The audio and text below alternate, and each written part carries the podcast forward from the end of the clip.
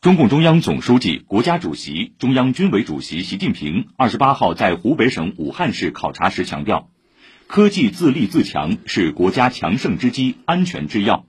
我们必须完整、准确、全面贯彻新发展理念，深入实施创新驱动发展战略，把科技的命脉牢牢掌握在自己手中，在科技自立自强上取得更大进展，不断提升我国发展独立性、自主性、安全性。催生更多新技术、新产业，开辟经济发展的新领域、新赛道，形成国际竞争新优势。二十八号下午，习近平在湖北省委书记王猛辉、省长王忠林陪同下，深入武汉的企业社区调研。在武汉华工激光工程有限责任公司考察时，习近平听取了湖北省光电子信息产业发展及核心技术攻关情况介绍。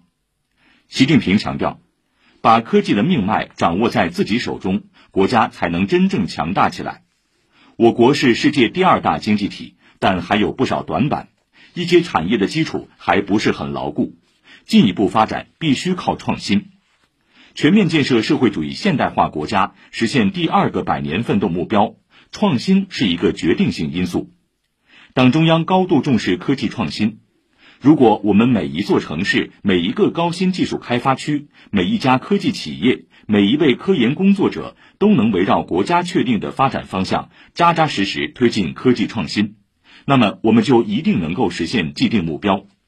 我们这一代人必须承担起这一光荣使命。在东湖高新区左岭街道志愿社区考察期间，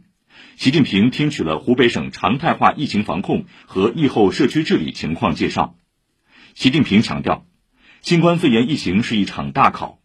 我们坚持人民至上、生命至上，坚持外防输入、内防反弹，坚持动态清零，因时因势不断调整防控措施，最大程度保护了人民生命安全和身体健康。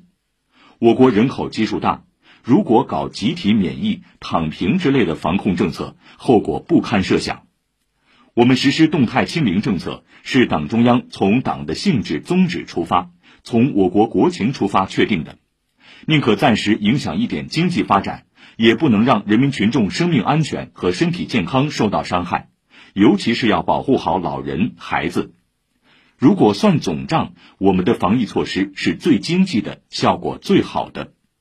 我们有中国共产党领导，有社区这个重要基层基础。有能力也有实力实行动态清零政策，直至取得最后胜利。习近平指出，当前疫情还没有见底，外防输入、内防反弹压力还很大，坚持就是胜利。要克服麻痹思想、厌战情绪、松劲心态，抓实抓细疫情防控各项工作，同时要尽可能推动经济平稳健康发展。